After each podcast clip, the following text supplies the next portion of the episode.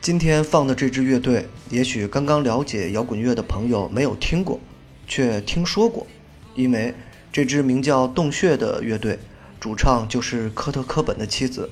科特尼·拉夫。这个摇滚乐历史上最出名的女人，和小野洋子一样齐名的女人，几乎被涅槃粉骂得狗血喷头，并且科特尼因为从小非常叛逆的缘故。所以行为举止出格且荒诞，同时又经常在各种美剧、时尚活动中出现，反而让人对他的音乐人身份忽视了非常多。抛去科特尼身上那些八卦的故事，听听这支洞穴乐队的音乐，你会惊讶地发现，这绝对是一支值得去听的 grunge 风格乐队。这支乐队不仅有科特尼一名女性。初代的鼓手、贝斯手都是女孩子，吉他手长得也有点像女孩子，所以整体音乐听起来反而比那些老大粗的 grunge 乐队更加流畅，但同时也有不少那种情绪上的宣泄。当然，因为科特尼自身的缘故，所以洞穴乐队带有非常明显的科特尼的标签，和涅槃有一定的相似。科特尼和科本有一点非常像。就是对于旋律的把握非常非常精准，躁动的音乐掩盖不了好听的旋律，这是科特尼天才的一面。如果不是那些乱七八糟的故事，还有他自己那种就像西德一样的无所谓的生活态度，这支乐队一定会被更多人喜欢，而不是每天被各种花边新闻给包围着。今天主推的这首歌名字叫做《Celebrity Skin》。是洞穴乐队早期非常重要的代表作品之一，躁动的音乐、躁动的情绪，还有一直隐藏在旋律背后的吉他，这种典型的 grunge 音乐，甚至能听出来一些涅槃的味道。科特尼在演唱会上唱这首歌的时候，兴奋劲儿上来了，曾经惊天一托，震惊全场。不过这个视频现在网上可能也不太好找到了。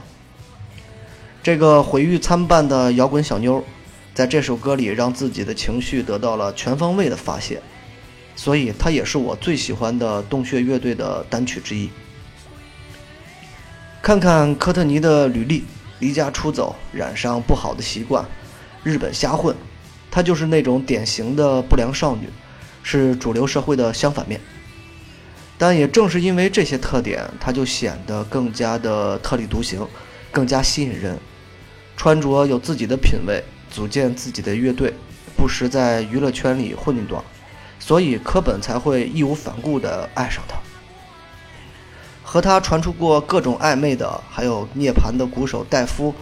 碎南瓜的主唱比利等等。由此可见，科特尼是一个多么迷人的姑娘。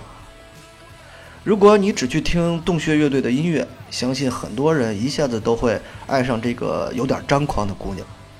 他就是那种很多人幻想的自己的另外一面。其实我们为什么要关注那些八卦呢？为什么要变得像某些脑残粉一样，把科特的、把科本的死一下子都推给他呢？这个争议很大的摇滚女孩组建自己的乐队，写出过这样的音乐，让我们感到愉悦。那么这就是好乐队，和其他的一切都无关。所以开始听歌吧。听听科特尼到底给我们带来了怎样的声音，怎样意想不到的声音吧。